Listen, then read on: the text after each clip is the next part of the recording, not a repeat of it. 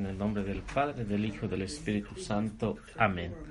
Señor, en esta hora, gracias por darnos la oportunidad de poder estar aquí otra vez reunidos. Gracias por el trabajo que nos diste hoy en este día, también por los alimentos, por tener una familia, un hogar, unos hermanos para compartir y sobre todo para que en estas pláticas, Señor, tú envíes el Espíritu Santo para que podamos saber cuál es la verdad y así acercarnos, ya que tú eres el camino, la verdad y la vida, y que podamos entender que tú has fundado una sola iglesia y que en esa iglesia queremos estar. Bendice a cada uno de los que luchan día con día para darte a conocer y a los misioneros alrededor del mundo. En el nombre del Padre, del Hijo y del Espíritu Santo. Amén.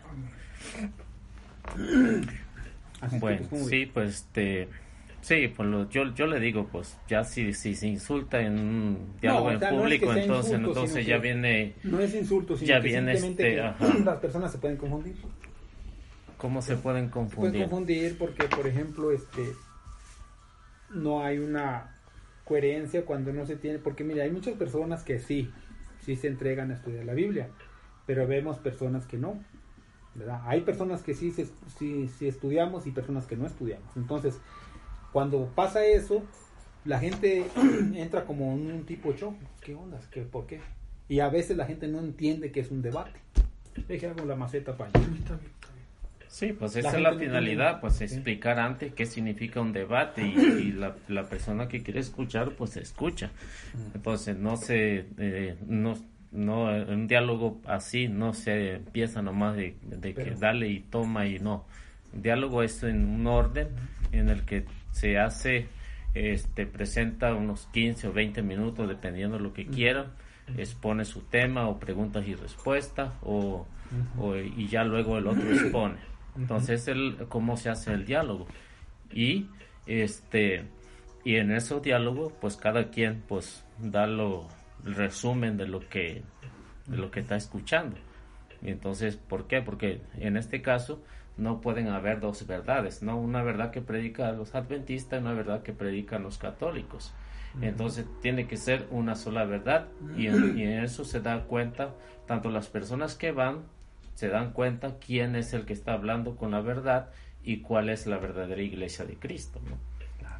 No, entonces por eso, sí, ¿y quién está en el error? Porque en el Antiguo Testamento, si usted se da cuenta, había profetas que hablaban de Dios, pero hablaban fuera, ¿no?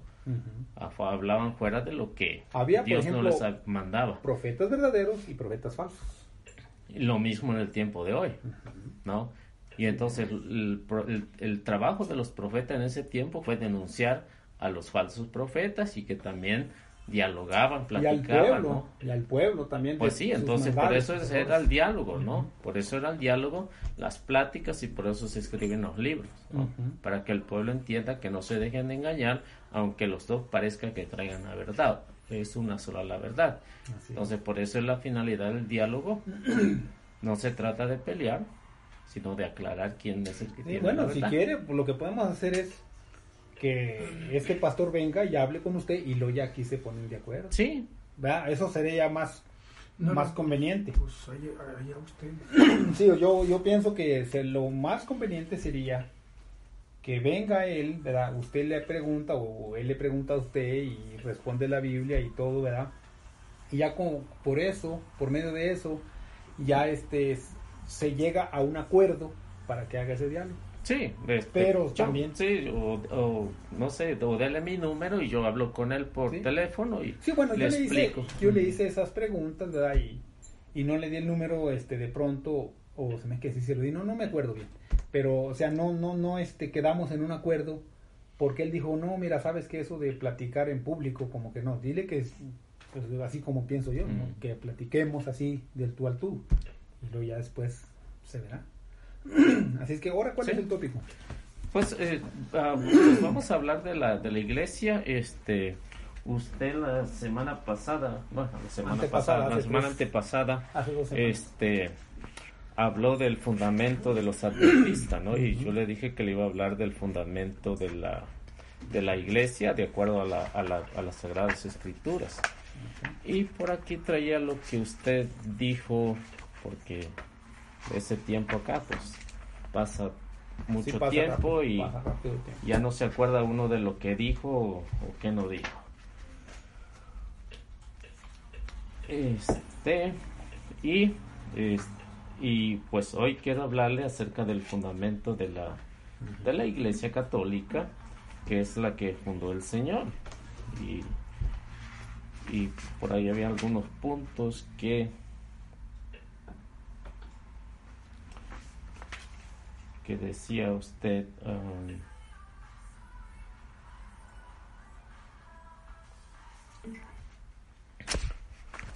Entonces, no sé, le, le, hago un recordatorio de lo que de lo que usted dijo que era su fundamento de los adventistas, ¿no?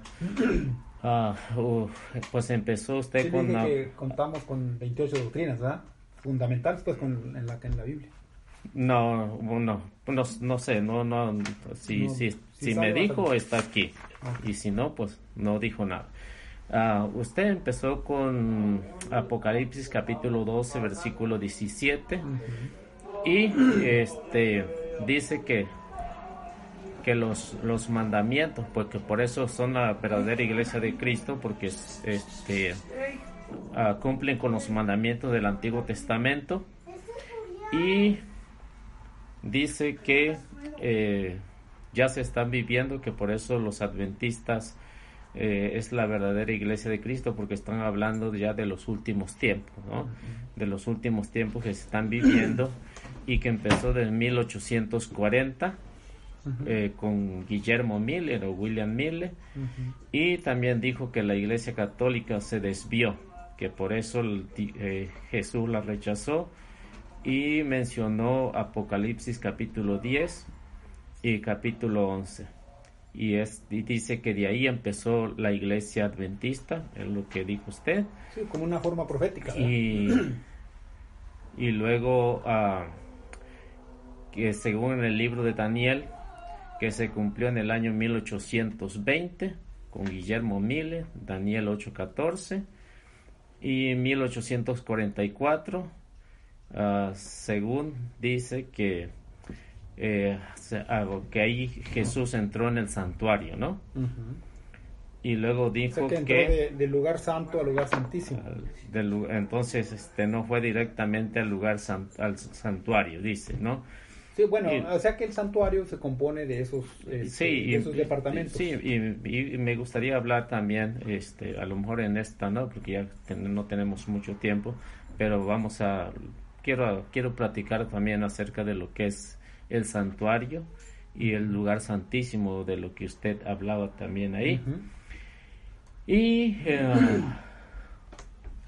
y luego dice que este que bueno siguió con su fundamento y que nace en 1844 en adelante con Apocalipsis capítulo 18 versículo 4 y en el que ahí decía usted que este el Señor le está diciendo que el, Señor le está diciendo que se salgan de la iglesia, ¿no? De, la iglesia Babilonia o más bien dicho del error de la iglesia, según que la iglesia es la que tiene el error, ¿no? Y luego uh, habló de Apocalipsis capítulo 14, versículo 6 en adelante. en, y bueno, del Evangelio en torno según este lo que piensan los adventistas y predican, y de Génesis 2.1, y, dos y los dos mensajes de la bestia, la prostituta, y, eh, y, dijo también usted que si la iglesia adventista se desvía, el Señor va a buscar otra otra pues congregación, ¿no? otra iglesia. La pregunta que se le respondió según usted dice que va a buscar. Así que Jesús, eh, cualquiera que se porta mal, pues lo deja y lo cambia por otro, ¿no? Y... Eh, no sé si usted ha leído o en, una de las cartas de Pablo, cuando Pablo les hace la referencia al pueblo de Israel, le dijo él que Dios eh, porque el pueblo rechazó a Dios, entonces Dios buscó otro pueblo, que viene siendo el pueblo cristiano. los gentiles, en otras palabras. y dice, si Dios desgajó las ramas naturales, ¿cómo no va a desgajar a los que están ahí metidos nada más? O sea que no es que Dios rechace, lo que pasa es que el hombre, el ser humano, tendemos a rechazar a Dios. Bueno, entonces, eso es según su opinión. Pues de acuerdo a la Biblia. No, de acuerdo a la Biblia no es. Y respeto lo que, lo que dice y pues prácticamente no es bíblico. Respeto lo que dice, pero no es, no es bíblico. Eh, en, lo que es el fundamento de, de, lo que me dijo de los adventistas. Ah, y, y quiero empezar, únicamente voy a hablar acerca de lo que es la iglesia y después en otras pláticas este, hablaré del, del sucesor del Papa, sucesor del Papa que es Pedro, en que también pues quedamos en eso que vamos a hablar. Este que dice que no encontró a Pedro como, como, papa. No lo encontré y, este y al que encontré como primer papa fue a León I el Grande. Entonces no llegó hasta allá. En el año 538. Entonces no ha estudiado los primeros siglos de la iglesia. No los Porque ha estudiado. antes sí había, había pontífices, había este obispos, ¿verdad? Y después cayó sobre el obispo de Roma, que viene haciendo el león, primero el grande. A ese el que se le llamó pater paterum, que significa padre de los padres, y de ahí se deriva la palabra papa. Entonces. Hasta 538. Eh, eh, bueno, en 538 fue cuando se, se, no, no, nombrar eh, papa a la cabeza principal tal, de la tal vez no, no, no lo estudió bien. Se, se empieza a, a, llamar porque se encontró en, un, en la lápida. Si le agarro el agua así, Se encontró en la lápida este, de San Calixto. Se encontró esa inscripción. ¿Pero en qué año?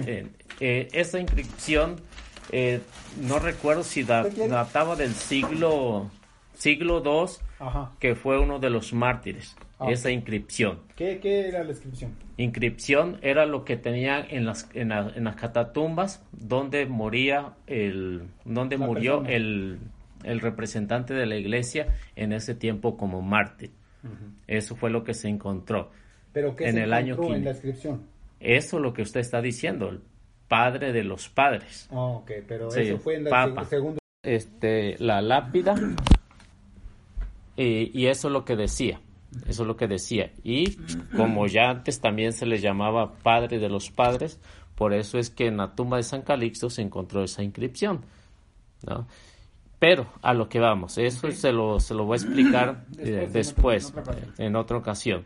Lo que, lo que digo que quiero hablar es acerca del fundamento de la iglesia. El fundamento de la iglesia, y, y, no, y no le creo porque lo que usted está diciendo, que se porta mal una, la iglesia y entonces Cristo escoge otra. Mire. Ese es, mira, eh, escúcheme ahorita. Este, eso es lo que todas las agrupaciones dicen.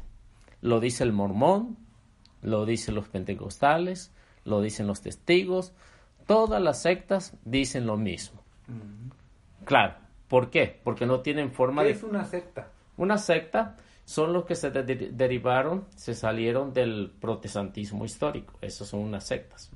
Sí, el protestantismo histórico salió, empezó con Martín Lutero. Con Martín Lutero, que viene, y después vienen los calvinistas, los anglicanos, eso es lo que se les llama, los que tienen aproximadamente. Bueno, pero ¿por qué se salió Martín? Bueno, estamos sobre la iglesia, ¿no? Sí. ¿Por qué se salió Martín? Sí, ahorita, les, si ahorita me, me, después de que termine de la iglesia, entonces me da preguntas, porque nos, nos salimos de un tema, nos salimos para otro, ¿no? Y ahorita cuando quieran me pregunta de Lutero. Tal lo que quiero llegar es que eh, en lo que usted decía, que si Cristo funda una iglesia, y esa iglesia se porta mal, entonces después busca otra y después busca otra y después busca otra. Entonces, en, primer lugar, en las Sagradas Escrituras no lo encontramos. Hay una sola iglesia. Hay una sola iglesia. Entonces debemos saber cuál es esa verdadera iglesia y que no ha cambiado desde que Cristo la funda. Porque Cristo ya casi va a cumplir dos mil años que vino. Entonces su iglesia tiene que tener exactamente casi los 2000 años. Entonces, no es que después de 1900 o 1800 años después aparece alguien y dice, pues yo soy la verdadera iglesia de Cristo. No, compadre, ¿por qué?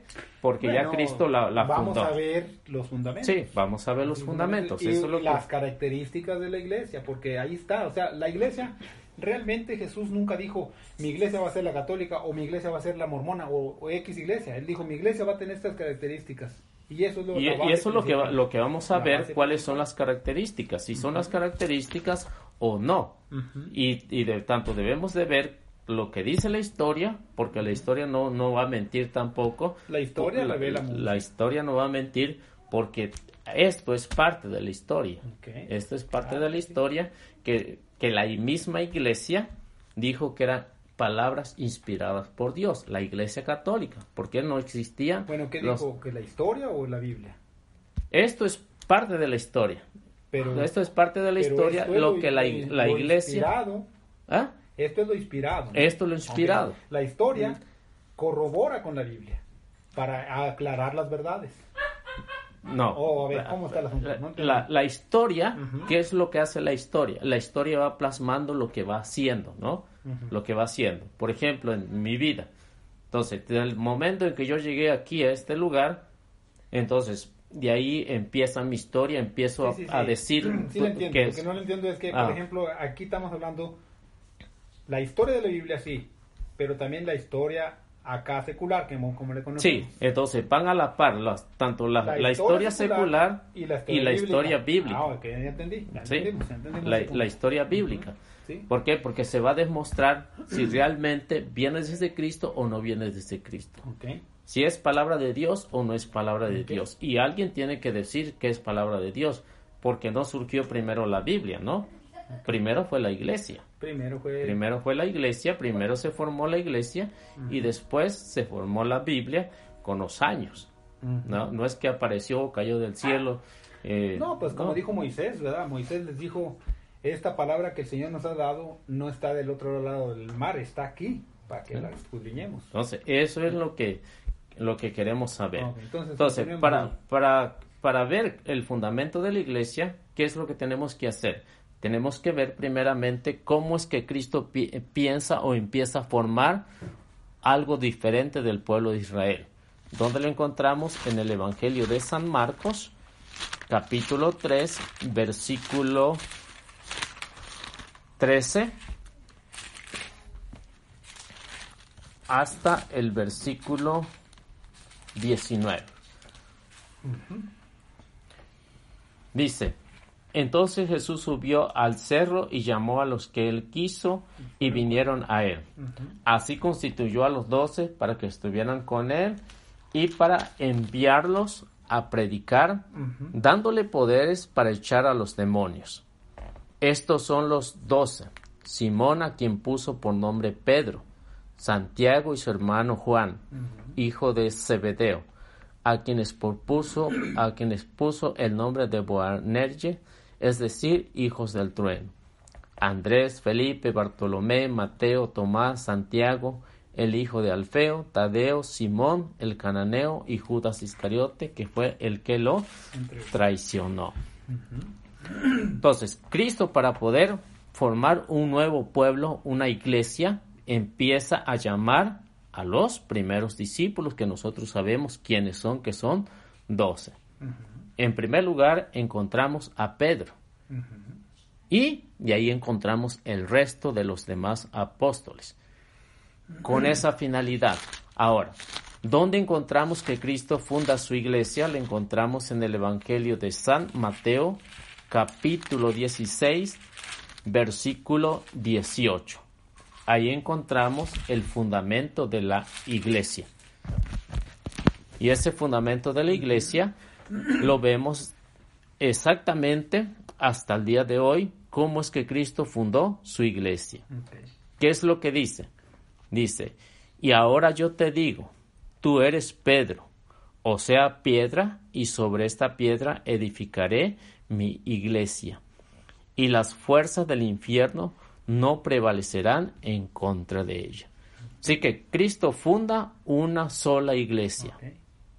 No Entonces, dice, ¿La fundó en Pedro? se le encargó a Pedro. Pero se le ¿quién es la encargó. Pedro, porque Pedro, en el vocablo griego, Pedro significa piedra del camino, piedrita chiquita, pero cuando dice, mire, fíjese lo que dice aquí, dice, también te digo que tú eres Pedro, y sobre esta roca edificaré mi iglesia, y las puertas del infierno no prevalecerán contra ella. O sea, tenemos que entender qué significa lo uno y lo otro, porque roca es Jesús. Jesús es la roca de los siglos. Y Pedro Jesús es piedra, ¿no? Es la roca. es la roca, Es, la roca, es es la la, roca piedra. sólida. Porque Pedro, incluso no recuerdo bien, pero Pedro dijo, la, la piedra del ángulo que los edificadores rechazaron vino a ser la principal piedra. Y hablando de Jesús. Así es que no Entonces, aquí a Pe- Pedro Pedro no, no es piedra, dice usted. Pedro es piedra, pero una piedra, usted es una piedra y yo soy una piedra, piedritas del camino, para edificar, nada más. No es que Pedro tenía toda la fortaleza. Eso Eh, tenemos eh, que tener enten- No, entendido. es que, es que lo que debe de entender usted, lo que, al, cómo era que construían los, los, los israelitas, los hebreos. ¿Cómo construían? Una piedra fundamental, la prim- la- una piedra principal. Una piedra principal. Principal. Eso es lo, precisamente lo que está haciendo Jesús. Jesús es la... Es- hay que eh, entender aquí eh, es- el vocablo. Pedro y roca. O sea, Pedro significa piedra y roca significa algo más sólido, más fuerte. Bueno, a, a lo mejor no nos entendemos en ese término. Entonces, ¿por qué razón, por qué razón Jesús le cambia el nombre a Pedro? Porque Pedro era muy testarudo. Pedro No, no, no, no, no, no. Era No. controvertido Pedro. Ese es el problema de Sí. su mala No, interpretación. ninguna mala interpretación. Vamos a ver, entonces, diríamos. Ahora, Pedro, mira, Pedro sup- era una de las ajá, personas supongamos, que se acercó más ajá, a Jesús. Supongamos que, que tenga razón, que Pedro era testarudo. Era testarudo, Era y testarudo. también era muy controvertido. A ver, entonces, si ese, si ese término de cambiarle el nombre era porque una persona era testaruda, era necia, A ver, ¿por qué Jesús le cambió a, a Juan y a Santiago, por qué a los hijos de Zebedeo, por qué les puso Boanerges? por sobrenombre, dice, no le cambió el nombre, sino por sobrenombre. ¿Sabe qué es un ¿Por qué sobrenombre, verdad? un apodo. Ahí ¿Por qué está. se los conocía con ese apodo? Porque Ah, eran ese- muy vagos esos pelados. Ese, ese no es lo mismo. No es lo mismo cambiar un nombre que un apodo. categóricamente la iglesia no está fundada en Pedro. ¿Está entendido? No, No está fundada en Pedro. está fundada en Pedro. No. Y ahorita le voy a explicar No, por ese, qué. Ese es un error. No. Porque en Pedro no puede estar fundado nada. Pedro solamente era un, un enviado, como usted y como yo. No, mire, Sí, en, primer lugar, tal vez usted no entiende lo que eh, Jesús como judío hacían en el tanto en el Antiguo Testamento como en el Nuevo Testamento. si cambiarle el nombre a una persona era por lo necio, entonces podríamos decir También sus Eh, características. espéreme. Sus características. espéreme. Espéreme, nada más que le explique. Porque a lo mejor no nos estamos entendiendo en ese te- término. no te Sí. estoy entendiendo lo que está diciendo o tratando de decir. No, eh, Sí, t- ¿cómo t- que tiene no? que, que- que- que poner atención a lo que es. Porque si nos, si nos damos cuenta ahí, leamos el contexto para ver si es cierto que no es. Versículo 13. Y ahorita vemos si Pedro era 16, piedra. 13. Ajá, si. Pedro era piedra o no era piedra. ¿Ok? Dice, al llegar Jesús a la región de Cesarea de Filipo, preguntó a sus discípulos, ¿quién dice la gente que soy yo, el Hijo del Hombre? Ellos dijeron, unos dicen que eres Juan el Bautista, otros dicen que eres Elías, otros que Jeremías o alguno de los profetas. ¿Todos tenían la verdad? No lo tenían todo la verdad. Es La lo, que sea, al- es el mismo tiempo de hoy. Es el mismo problema. ¿No? Es el mismo problema que tenemos hoy en día. Y, y el vers- versículo siguiente dice, Jesús le preguntó, ¿y ustedes quién dicen que soy yo? Simón contestó, tú eres el Cristo, el Hijo de Dios vivo. Jesús le respondió, Feliz eres Simón Barjona, porque esto no te lo ha enseñado la carne ni la sangre, sino mi Padre que está en los cielos. El Espíritu Santo se lo reveló. Entonces, Pedro estaba inspirado por Dios, estaba inspirado por Dios y es por eso que dice, tú eres el Hijo, el, el Hijo del Dios vivo, ¿no? El Dios altísimo. Y vemos el, el, saludo que le hace Jesús a Simón. Dice, feliz Simón Barjona, porque esto no te lo ha revelado la carne ni la sangre, sino mi Padre que está en los okay. cielos. Claro. ¿No? Inmediatamente el versículo 18 dice, y ahora yo te digo, tú eres Pedro, y sobre esta piedra edificaré mi iglesia. Okay. Y los Fíjese, poderes de... Y los... Si se, si se fija usted qué interesante está la plática, cómo Jesús le dice, bienaventurado eres, Simón. Sí, está en una plática, y Sí. se está, la plática está con Simón, no está con los demás. ¿Ok? Y acá vemos en el 21, en el 22, el versículo 22, dice, Sí, toda- y Pedro lo llevó aparte Espérame. y reprenderle dijo, Sí, ya sé dijo, lo que va. "Apártate, Sí, Satanás". ya sé lo que va. Ya, sea, ya sé a lo que va. Entienda eso. Pero vamos a terminar primero con esto. Pues, Vamos a terminar con esto. Porque si me brinca de un texto No, para otro, es, que es un pretexto. línea, está en la línea, porque, Sí. por ejemplo, Pero él está en, este disculpe, instante, pero él está en este instante. Pedro exalta a Jesús. Sí, pero es, ponga, póngame atención a lo que... Sí. Sí, porque si usted se cierra y no me deja hablar, Ok, dele, pues. este, y si, si usted se dio cuenta, en la plática pasada yo le escuché, yo apunté, no lo interrumpí así de ca- cada ratito, cada ratito, no. Hay que saber escuchar, hermano. Dele, pues. ¿sí? Entonces, si no, si, si no sabe escuchar, entonces no tiene sentido. ¿Por qué? Porque en ese momento usted se cierra, se cierra y no entramos en lo que en lo que le voy a explicar Bueno, pues de la es que- iglesia. Es que, es que lo que pasa no es que me cierre, sino que simplemente las aplicaciones son distintas. Por eso, por Sí, por eso- respondo yo porque digo, bueno, Por, pues, por eso, pre- precisamente porque, porque la- las Sagradas Escrituras, si la iglesia fue la que dijo que eran inspiradas por Dios, la iglesia es la que las interpreta, no cualquier persona. Cualquier persona la puede interpretar a su manera y se le respeta, se le respeta. Pero que tenga la verdad, no la tiene. ¿Sí? Me disculpa, pero no la tiene cuando, cuando esto, antes de ser oficialmente que era palabra de Dios, ¿quién daba, quién lo decía que era inspirado por Dios? Nadie, ¿no? Ni los adventistas porque no estaban en ese tiempo. Entonces, y si, si vemos el texto que está diciendo ahí, la plática es con Pedro, no es con los demás discípulos. Y este, en el versículo 18 le dice, tú eres Pedro y sobre esta piedra edificaré mi iglesia y los poderes del infierno no prevalecerán en contra de ella. Encontramos las razones por qué Cristo funda una iglesia y se le encarga, le da el poder a Pedro, el mayordomo, que es el encargado de la iglesia. Y esto, ahorita lo vamos a ver por qué se lo hace en público, lo hace en público, lo hace donde están los demás discípulos, no lo hace solo. Todo lo que Jesús está haciendo aquí. ¿Por qué? Porque esta era la mentalidad. Y por eso le decía, si en el Antiguo Testamento que se usa esa, esta misma terminología de cambiarle el nombre y no a todas las personas se le cambiaba el nombre, nada más a Abraham, en Abraham, a Jacob en Israel, a Sara, fueron los únicos que se le cambió el nombre. Y no era, no era porque fueran testarudos o que fueran necios, no.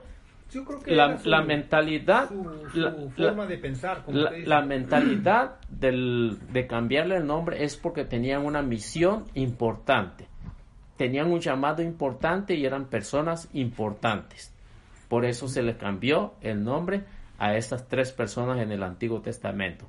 En el Nuevo Testamento nada más a Pedro se le cambia el nombre. Ni a Juan ni a Santiago. A ninguno de ellos. Se le, Jesús les llamó un apodo, es cierto, pero no, no fue cambio de nombre. ¿No?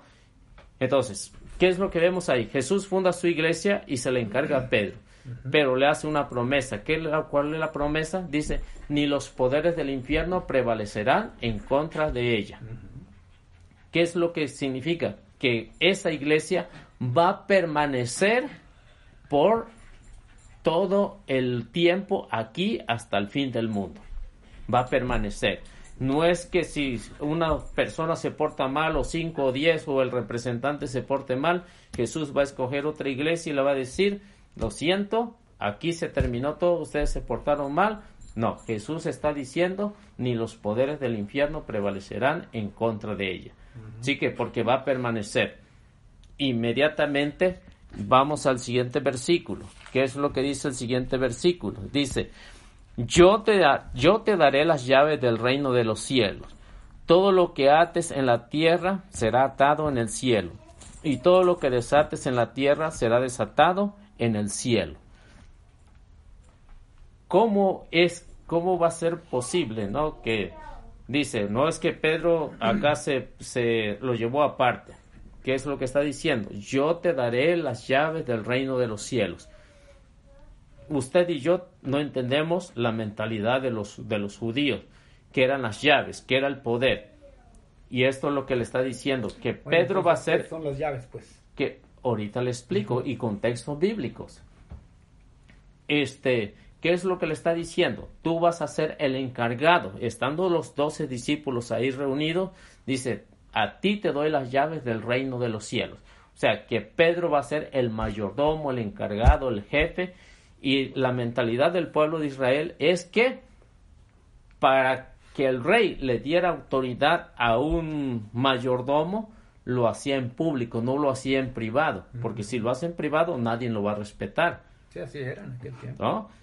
Entonces, y esa es la mentalidad con que Cristo funda su iglesia. Jesús sabe que pronto va a ir, va a regresar otra vez al cielo, pero que tiene que dejar a un representante en la tierra, en su iglesia. ¿Para qué? Para que la cuide, para que la pastoree, para que la enseñe. ¿Dónde encontramos los, cómo hacían los judíos? Lo encontramos en Isaías 20, creo que es 22 23, 22, 20, déjame ver.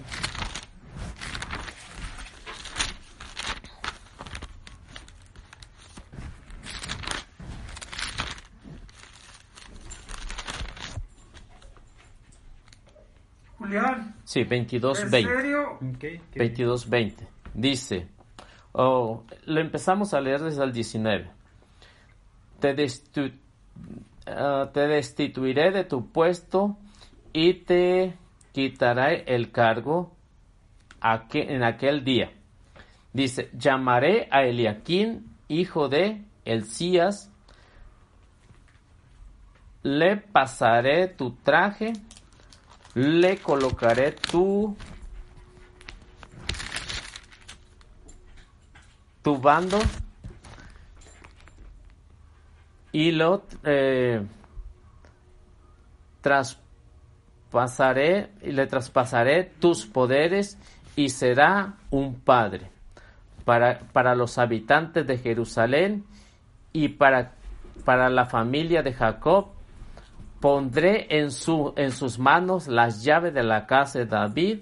Cuando él abra, nadie podrá cerrar, y cuando cierre, nadie podrá abrir. ¿Sí? Entonces, ¿qué es lo que, lo que, lo que estaba sucediendo ahí? Eliaquín, ¿quién era Eliaquín? Eliaquín era el mayordomo de la casa de David. Y por eso al, al, al este que, que está hablando aquí dice lo, destituir, lo destituir, destituiré de su cargo y llamaré a Eliaquín y a Eliaquín le daré todos los poderes, le entregaré las llaves. Lo que él cierre, nadie lo podrá abrir y lo que abra, nadie lo podrá cerrar. Lo hacía en público el rey para que todo mundo lo respetara, el encargado del pueblo de Israel. Lo que dijera el mayordomo es como lo dijera el rey. El mismo, el mismo dueño. El mismo dueño. Es la misma frase que Jesús está usando con Pedro. A ti te daré las llaves del reino de los cielos. Lo que ates quedará atado. Lo que desates quedará Desatado. Es el mismo poder que tiene Pedro cómo era la mentalidad en aquellos años, cómo se traspasaba el poder de Israel. Y eso es lo mismo que Jesús hace con su iglesia. Deja un encargado para qué? Para que sea el representante de su iglesia. Y por eso le dice, a ti te daré las llaves. Entonces empieza a funcionar esa iglesia. Aparte de eso, ¿qué es lo que hace el Señor eh, con todos los, los demás o con la iglesia? Lo encontramos en el Evangelio de San Mateo capítulo 28, versículo 20. Ese es el fundamento de la iglesia. 28, 20. O desde el versículo 19, ¿no? Lo, podemos leer, el versículo 19. Dice, entonces, entonces acercándose les habló con esta palabra. Todo poder se me ha dado en el cielo y en la tierra. Por eso vayan y hagan que todos los pueblos sean mis discípulos. Bautícenlos en el nombre del Padre, del Hijo y del Espíritu Santo. Y enséñenles a cumplir todo lo que yo les he encomendado. Yo estoy con ustedes todos los días hasta el fin del mundo. Entonces, la promesa que le hace Jesús a, a su iglesia es de que va a permanecer todos los días. Dice, yo estaré con ustedes todos los días hasta el fin del mundo. Entonces, no es que, Jesús les dijo, si se portan bien voy a estar con ustedes, si se portan mal voy a buscar a alguien más. No. O sea, a lo mejor me, mm. me mal expliqué. Dios siempre ha estado con nosotros. El asunto es que a veces nosotros no estamos con Él. Por eso le decía yo que se Sí, bueno, eso depende de nosotros. pero, ajá, pero la iglesia, pero la iglesia. Buenas tardes. Pero en la iglesia, Cristo dijo: Yo estaré con ustedes todos los días hasta el fin del mundo. Sí, o sea, no, o sea, cuando yo estoy diciendo eso o cuando dije eso, no lo dije, este, que porque me porté mal. No, no lo que pasa es que como dice la Biblia, nuestras transgresiones son las que hacen que, al apartarnos nosotros, nuestras transgresiones nos apartan de Dios. No es que Él se aparte, nosotros somos los que nos apartamos. Sí, pero Cristo permanece en su iglesia. Permanece el Señor. Sí, permanece en su iglesia. No es que va a buscar otro grupo, no. no. Entonces, ¿por qué usan todos los grupos esa misma mentalidad? Sencillamente. ¿Por qué? Porque si dicen, la iglesia de Cristo no se ha acabado, entonces, ¿qué es lo que hacen? Quiebran el negocio. ¿No? Entonces, ¿qué es lo que están haciendo? Haciéndole la competencia a Cristo. Entonces dice, la iglesia católica era la iglesia de Cristo, pero se acabó porque se portó mal. No, está diciendo una mentira porque las Sagradas Escrituras dicen lo contrario. Las Sagradas Escrituras dicen, yo estaré con ustedes, ni los poderes del infierno prevalecerán en contra de ellos. Sé que puede haber malos católicos, es cierto, pueden haber malos sacerdotes, es cierto, pueden haber malos papas, es cierto, pero no deja de ser la iglesia de Cristo. Si, como usted decía que la iglesia se, se, portó mal, se, se, se despió, se, portó mal, pero las sagradas escrituras, las sagradas escrituras, las sagradas escrituras, nos dicen que yo estaré con ustedes. mi iglesia, la sagrada escritura dice mi iglesia, ¿ok? Lamentablemente, la iglesia de Cristo, que es la iglesia católica, lamentablemente se apartó a pasos agigantados de la Biblia. Y eso está comprobado. Pero con, quién está comprobado? ¿Por, los, por las sectas? Con la historia. ¿Por las sectas? Con la historia. ¿Con la historia? Por eso, por, bueno, entonces, nos, entonces nos damos cuenta que es la iglesia de Cristo. La iglesia de Cristo. por eso le decía, si es la iglesia de Cristo, entonces Cristo va a permanecer con esa iglesia hasta el fin del mundo. No es que después la va a cambiar. Es como mi, sería decir, decía, sería decir mi mentalidad. Decir, ya mi esposa ya no me gustó, entonces me busco otra. No, mire, es que O mi esposa se portó mal, me busco otra. El asunto es que, lamentablemente, el ser humano a través del tiempo nos hemos alejado de Dios. Dios nunca se ha alejado de nosotros. Nosotros. Ajá, y eso es lo que, lo que trato de decir. Y es lo, que trato de explicar. Sí. Pues ustedes son los que están alejados, dejaron la iglesia de, No, de Jesús, Sí. pues ahí nos está Vale. diciendo. Es que la- mire, la dejaron y, y- y ahorita le voy a explicar las razones por qué la dejaron, ¿ok? Estamos aquí, ¿verdad? Este, Sí. dialogando, ¿verdad? Es una plática amena. Ajá. Y, y, y lo que la iglesia de Cristo está allí. El asunto Sigue. es que si la iglesia Sigue. católica presumiblemente presume que es la iglesia de Cristo, No presume, es, ya no es. es. Ya no es. O sea, Eh, Entonces, ajá, una fantasía. se- sería, sería decir, Cristo es un mentiroso. No, él no es Sí, mentiroso. a- ahí está. Entonces, si Cristo no es un mentiroso, no es mentiroso. entonces sigue No, su iglesia como desde el principio. Sí, o sea, lo que yo Sí, trato de o sea, explicarle- que la, Sí, la Su iglesia, iglesia ahí está con unos buenos y otros malos. Mire, lo que yo trato de explicarle, dice. lo que yo trato de explicarle y no me entiende, porque dice que no, no entiendo yo y que malinterpreto la Biblia, no Ujú. es eso. Mire, lo que yo trato de explicarle, hace rato eh, di- dijimos de la historia y de la Biblia, que van juntas. La Biblia con la historia denuncia que la iglesia de Cristo, la iglesia católica, se apartó. es que usted y malinterpreta No. lo que es el Apocalipsis. Usted malinterpreta No, lo que me dijo la semana pasada, la plática pa- la pasada, es una mala interpretación del Apocalipsis. Es la interpretación de, de las sectas. No. La interpretación, mire, la interpretación, si eso fuera la interpretación desde que se hizo el Apocalipsis, se hubiera interpretado de esa manera. Porque el Apocalipsis no es de 1840. No, No. el Apocalipsis es desde el Si, 96. ajá, si eso hubiera sido, del 96. si eso hubiera sido la interpretación del Apocalipsis, hubiera dicho, mire, la iglesia católica, que es la iglesia de Cristo, la interpretación, no iba a cambiar el género literario. Ya dicho, la interpretación del Apocalipsis capítulo 12, entonces va a decir que la iglesia de aquí a unos 15 años se va a portar mal y Cristo va a fundar No, mire. otra grupo. Mire, el asunto es que vamos por tiempo. Cuando se escribió el Apocalipsis, no era tiempo de que se interpretara. O Sí, entonces no había interpretación en ese tiempo. Había gente, ¿verdad? Que leían la Biblia y eran muy allegados y todo eso, y estaba bien. Pero en el momento adecuado, Dios envió su Espíritu Santo para que hombres de Dios, como fue este Guillermo Miller y el jesuita Miguel Acunza, allá en Argentina, comenzaran a investigar los libros sagrados. Ah, y e- entonces, ese, ese, ese es uno de los, de los problemas que tenemos hoy en día. a ver, Lo que usted está diciendo, que el Espíritu Santo vino y, Y eh, dirigió y a esa dirigió gente. a esa gente. porque fíjese, Porque mire, Fuese esas Ajá, dos personas allí y luego sí. otro en Europa. Tres Mire, personas hablando mire, de lo mismo. eh, entonces estamos eh, en, en un error ahí, estamos en un error.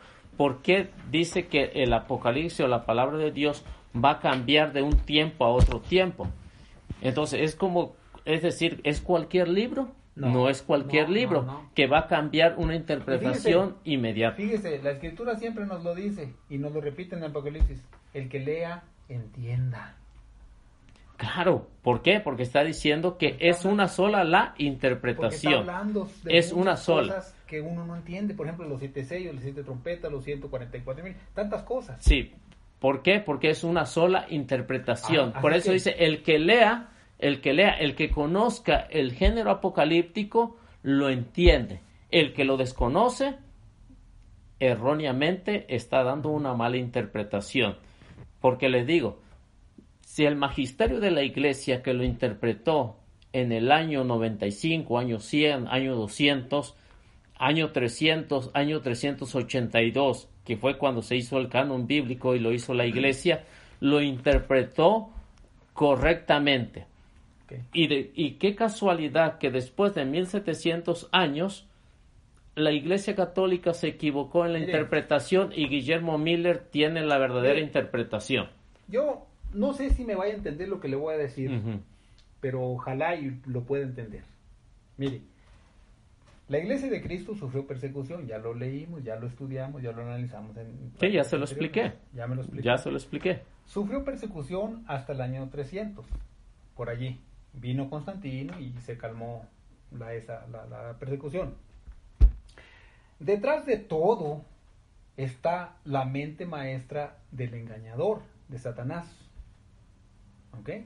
Entonces, que llegó en 1844. No, no, no, permítame, es que le, le, digo, o sea, estamos con Sí, por eso es lo que ajá, la iglesia. Sí, por eso es lo que le decía. Entonces, mire, Satanás ve que la que no puede con la iglesia.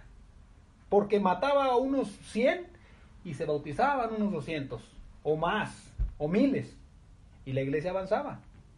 Como dijimos en la primera plática, se hizo católica, mundial. Pero ¿qué pasa? Satanás estudia y analiza y dice, bueno, ¿qué estoy haciendo? ¿O qué, qué está pasando? Mato cristianos y los quemo en las hogueras y en los coliseos y entonces dice, bueno, ahora me voy a introducir dentro de la iglesia. Y ahí empieza, Satanás se mete dentro de la iglesia, del pueblo de Dios, de la iglesia de Cristo, y comienza a meterles doctrinas falsas. ¿Cómo cuál? Doctrinas falsas. Por ejemplo, este, adorar a los apóstoles, guardar el domingo. Todo eso empezó a meter encubiertamente. Adorar a los apóstoles. Eso, ah. eso empezó. Pues sí, canonizando a Pedro, a Pablo, a Bernabé, a ah, todos Mira, tiene una, una, una mala interpretación de lo que es adorar. Sí, y, y discúlpeme que, me, que, le interrumpa. Está bien, no se preocupe. a mí me puede interrumpir cuando quiera. Mire, es una falsa manera de decir la interpretación, de adorar. Porque si estamos hablando de la iglesia, entonces nos salimos de un tema y nos metemos a otro. Pero no es que pero sí, ajá, pero, de la iglesia. Ah, ok, sí es parte de la iglesia. Parte de la historia a ver, que mencionamos. A ver, ¿qué, ¿qué entiende usted por adorar? O, deme unos ejemplos de adorar. Bueno, adorar es, por así decirlo, inclinarse, especialmente arrodillarse, ¿verdad? Arrodillarse ante alguien, porque como, no sé si le platiqué de mi hermano, ¿no? Que mi abuelo le había dejado que él fuera... O sea, arrodillarse. Ese es, a una manda o algo así por Entonces, arrodillarse dice usted que es adorar. Ante una imagen. Ok. ¿Usted se arrodilla para adorar a Dios? Sí. Sí. Claro, como dice, oh. no le podemos ver, pero yo sé, por ejemplo, en esta plática que está con Ok, bueno, ¿Qué pasaría si usted un día no se puede arrodillar? También, esa, esa adoración. Ah, ok. Esa adoración, ah, por ejemplo, él conoce. entonces usted, usted anda equivocado de lo que es adoración. Porque si usted me dice adorar es arrodillarse, bueno, y si un día usted... Arrodillarse espérame, espérame, puede hacer Ok, dice que caminando también. Sí, porque usted puede hablar con Dios. Ok, diríamos, si, si adorar es arrodillarse, un día Dios no lo quiera y usted no se puede arrodillar, usted no va a poder adorar a Dios. Un día que usted no pueda caminar, tampoco va a poder adorar a Dios porque no puede caminar. Si eso, si ese es su término de adorar, entonces adorar a Dios se puede hacer como sea, pero una cosa de las especiales oh, oh, es entonces ahorita me arrodillándose ahorita, ahorita me cambia. Porque acuérdese cuando este el profeta Elías verdad le, le dijo a Dios Señor ya todo el pueblo se perdió y nada más quedo yo y Dios le dijo tengo siete mil rodillas que no se han rodillado ante Baal verdad ese es un término bueno sobre la adoración pero claro la adoración se puede invocar a Dios en cualquier tiempo en cualquier lugar eh, entonces usted me está mintiendo porque según me está diciendo que adorar es arrodillarse, adorar es caminar. Esa es una de las partes importantes. Importantes. La adoración de rodillas es una parte importante. Ok. Fíjese, si usted lee el diccionario correctamente y en las Sagradas Escrituras no nos menciona que arrodillarse o postrarse es señal de adoración. Y se lo voy a demostrar con las Sagradas Escrituras. ¿Sí? Se lo voy a demostrar con las Sagradas Escrituras porque usted tiene un mal, este, una mala interpretación. no. usted tiene una mala interpretación de lo que es adorar, ya que se metió en ese tema. Entonces, deme otro ejemplo de adorar para ver si, si, si, si le capta o no. Pero le recomiendo que lea el diccionario, qué es lo que significa arrodillarse y qué es lo que significa adorar. Bueno, ¿Sabe lo que significa en el diccionario arrodillarse? Ponerse de rodilla, únicamente. Es lo que dice el diccionario. Y búsquelo en cualquiera que quiera. Y deme otro ejemplo de adorar.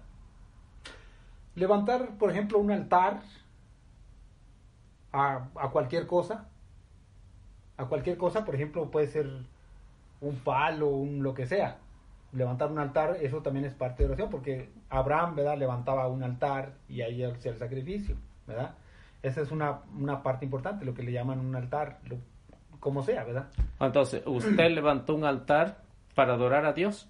No, no, no. O sea, en Sí, sí, aquel pe- tiempo- ajá, no, el tiempo- pues estamos hablando, Estamos hablando le estoy poniendo el ejemplo Mire, con nunca, usted. Por ejemplo, nunca he puesto un altar que Eh. diga usted, este es mi altar, no. Simplemente que digo se hacen las prefiguraciones. Por Entonces- ejemplo, se adorna algo, En- se adorna algo. No es que Entonces usted no adora a Dios porque no ha levantado un altar. Pero, ¿Sí? o sea, un altar puede ser este en cualquier momento, en cualquier lugar. No es que, por ejemplo, digamos, Pero le acabo de preguntar si usted ha levantado un altar para adorar a Dios y me dice que no. Entonces no está adorando Bueno, a Dios. Es que, es que, por ejemplo, yo no sé cómo se haga un altar. ¿verdad? No sé cómo se haga un altar. Ujú. Pero yo, yo a mi forma, yo me arrodillo, ¿verdad? Y le digo, Señor, gracias por este día, o cosas así por el estilo. Y pienso que ese es un altar espiritual.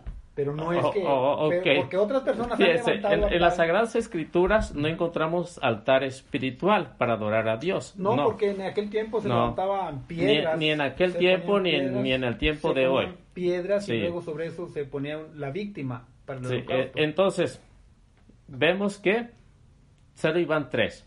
Mm. Solo iban tres. Dice que arrodillarse, caminar y hacer un altar. Entonces usted prácticamente no ha adorado a Dios porque no ha hecho un altar. ¿Y usted No. sí lo ha adorado? Yo sí lo adoro. Yo sí lo adoro. Y ahorita le voy a explicar qué es lo que significa adorar. De acuerdo a las Sagradas Escrituras. No es ni ponerse de rodilla, ¿no? Ni es de caminar, ni es hacerle un altar. ¿Ok? Ahora, deme otro ejemplo, a ver si ahora sí le salimos de acuerdo. Otro ejemplo de adorar.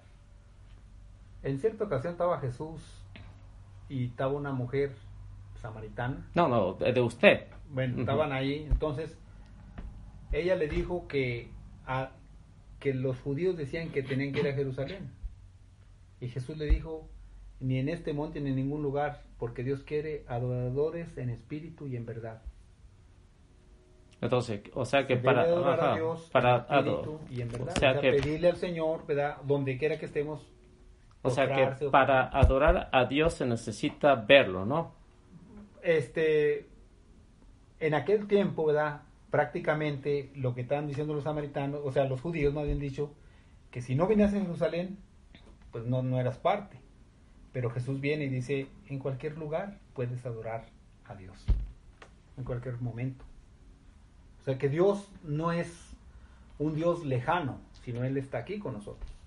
Entonces, entonces ¿cómo le hacemos para adorarlo? Bueno, Según pues, usted. Aquí en este momento. Ahorita, por ejemplo, cuando empezamos, ¿verdad?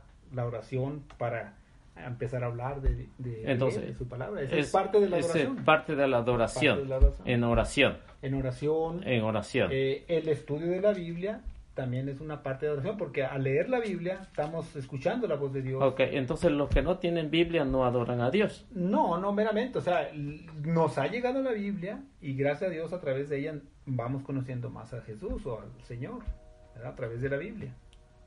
Ahora, hay personas Es que- que... no que no tienen la Biblia y puede que sean mejores que uno, mejores que Sí, nosotros. eso o es lo que le decía. Ese ya es otro tema. Sí, Bueno, eh, eso, sí, eso, tema que es, eso es lo que le decía. Usted tiene un mal concepto de lo que es adoración.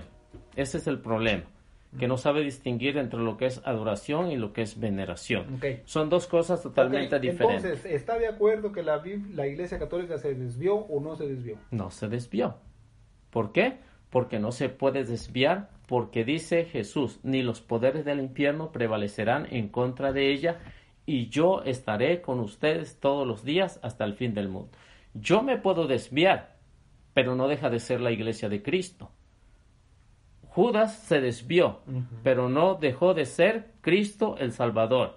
O sea, que Cristo no dejó de ser Cristo porque Judas lo traicionó Sí, y los sí. demás lo abandonaron. Si Judas se había arrepentido, hubiera sido salvo, Sí. pero no quiso. Y eso sucede. En la iglesia es exactamente lo mismo. Que Eliseo se porte mal, no deja de ser la iglesia de Cristo. Que el Papa Francisco se porte mal, no deja de ser la iglesia de Cristo.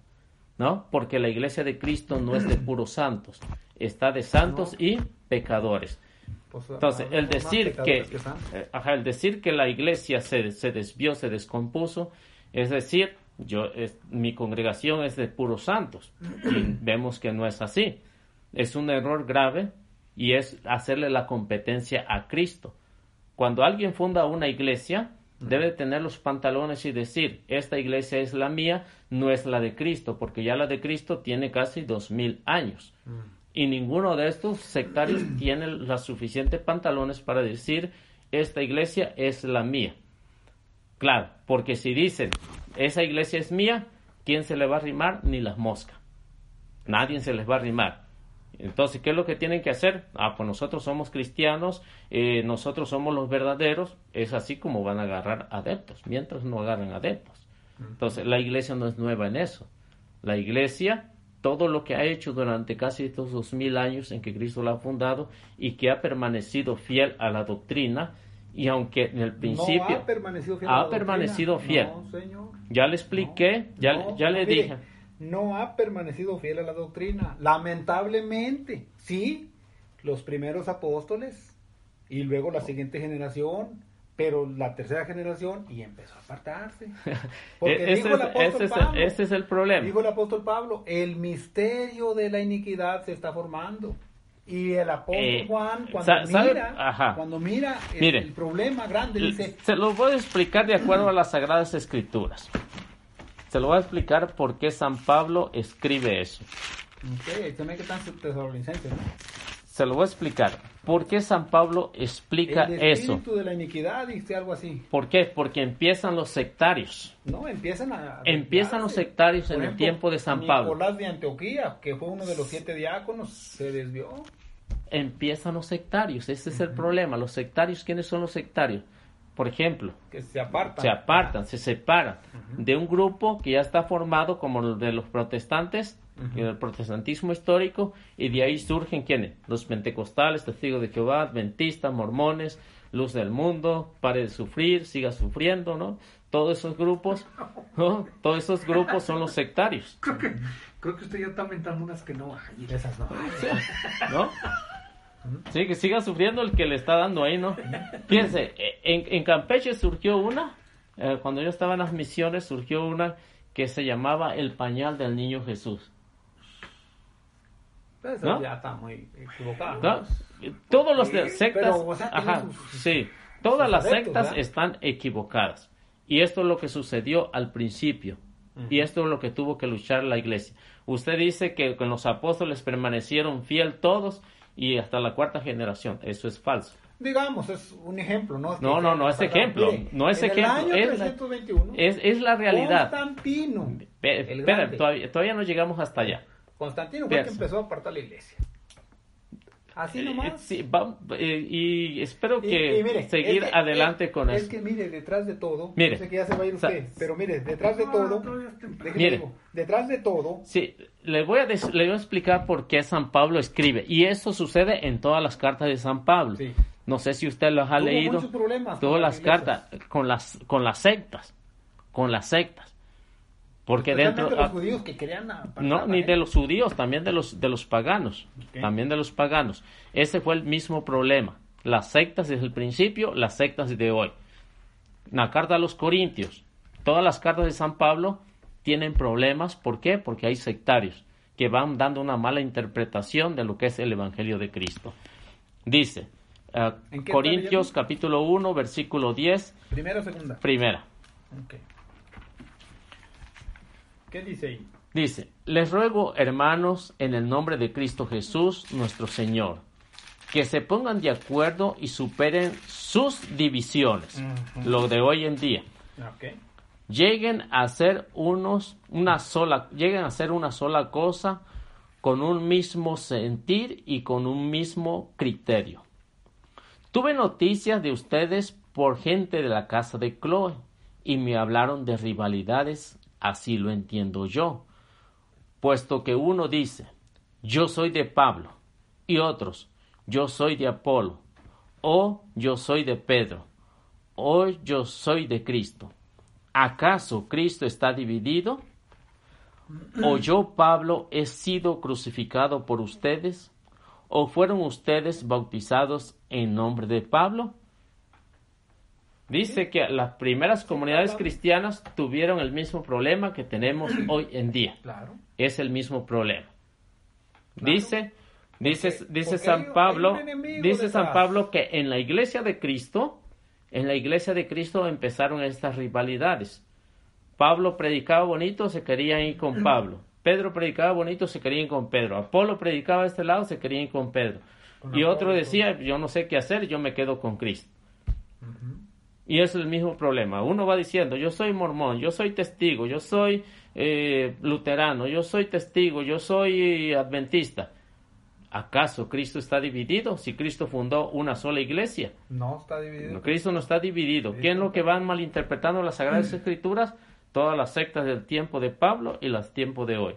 Esa es la mala interpretación que le están dando a las Sagradas Escrituras. ¿La Iglesia Católica está malinterpretando la Biblia también? ¿No? ¿Por, qué? ¿Por qué? ¿Por qué no la está malinterpretando?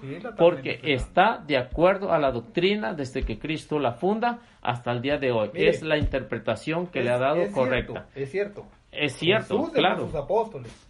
Y por eso no puede haber mala interpretación. ¿Por qué? Porque ese es el magisterio de la iglesia que interpreta las Sagradas Escrituras. ese magisterio está mal piensa usted? Pienso que está mal porque... esa es su opinión y se la respeto. No están de acuerdo a lo que dice la Biblia. Lamentablemente, o sea, mire, o sea, ahorita usted está aquí frente a mí. O, sea que usted le va a dar clase mire, de interpretación a ellos. Yo no soy una persona preparada ni mucho menos. Ese es el problema. Soy una persona que tiene más, no fui ni apenas salí secundaria. Ese es el problema. Pero, si, usted estudia de acuerdo a la interpretación de aquellos años, a la interpretación del año 1000, la interpretación del año 1500, interpretación del año 1900. Pues, pues aquí se lo digo con las letras así sencillas y el magisterio de la Iglesia Católica está malinterpretando la Biblia. O sea que está en un error. Y puedo decirle al Papa si es posible. Así Ajá, usted le puede decir al Papa, le puede decir a quien usted quiera. ¿Por qué razón? Pero la, la infabilidad que tiene la Iglesia de interpretar las Sagradas Escrituras es la que Cristo le ha dado. Entonces, si la Iglesia Católica, según usted, que está equivocada, está en un error, entonces todos los demás están equivocados. ¿Por qué? Porque la que hizo la Biblia no fueron los adventistas, no fueron los testigos, no fue ningún otro grupo, fue la Iglesia y que la iglesia en el, en el sínodo de Roma la interpretó, en el sínodo de Hipona, en el, sínodo de Cartago y todos los sínodos, la iglesia la ha interpretado. ¿No? Si, si nos... Si nos pues me extraña que tanta interpretación y tan desviado. Y, es la misma interpretación. mire, mire Eliseo, con toda certeza yo le digo, ahorita usted estamos aquí frente a frente. Sí. Y usted está defendiendo, en una palabra, la Iglesia Católica. Y está muy bien. Claro, pues eso es lo que, eso es lo que la Iglesia. Yo estoy de acuerdo con usted en ese punto que quiere defender. Eso es lo que la, la Pero Iglesia. un día, un día, usted se va a dar cuenta quién es la Iglesia Católica. Porque ahorita usted no puede ver. No puede ver. Mire. Perdón, y si fuera al contrario, que el que no puede ver. No, no, no. Mire, la Iglesia Católica durante 1260 años fue perseguidora, señor a través de la historia. Lo vemos desde el 538 hasta 1798. Ah, Persiguió al mundo. ¿A cuál mundo? La Inquisición. Mire, Nada más con eso. Mató 50 millones de gente. Hágame el favor. ¿Cómo míreme. míreme, hermano. mire, hermano, hermano. Jesús mismo dijo, muchos nos perseguirán pensando hermano, que están haciendo bien. Hermano. Ahí está escrito. Mire. La historia. hermano, si usted se mete en la Inquisición, tiene que tener las pruebas porque yo he estudiado historia. No es que piensa que no sé de historia. Yo, sé, de la Inquisición. Usted sabe mucho, yo no sé nada. Yo ah, entonces mamá habla por hablar, ¿no? Cosas que he leído o que he visto. Habla por hablar, pero si usted realmente supiera de lo que la Inquisición, realmente no estuviera hablando lo que está hablando. Porque si a mí me pregunta de la Inquisición, yo le voy a pedir pruebas. ¿Sí? Le voy a pedir prueba de la historia. está defendiendo. Sí. ¿Por qué? Porque precisamente sí. Está defendiendo a una asesina, señor. La Iglesia Católica es una asesina. Ese es el, ese es el problema. Lamentablemente, ese es el problema. desde, mil, desde el 538, con la caída de los visigodos y ostrogodos y otro grupo, empezó León I el Grande a rular el mundo. Ese es, ese es, el, ajá, ese es el problema. estoy hablando claramente, eh, porque así está Eso es lo que yo le estoy hablando también. yo le estoy hablando igual. Imagínese. Pero mire, si, si, usted se mete a hablar de la Inquisición, tiene que tener pruebas. Ahorita estamos Pruebas de quién es. Ahorita estamos bien. Ahorita estamos bien. Nadie nos viene a perseguir porque estamos hablando de la Biblia. Pero nuevamente, la Iglesia Católica se va a levantar contra el mundo otra vez y va a perseguirlo.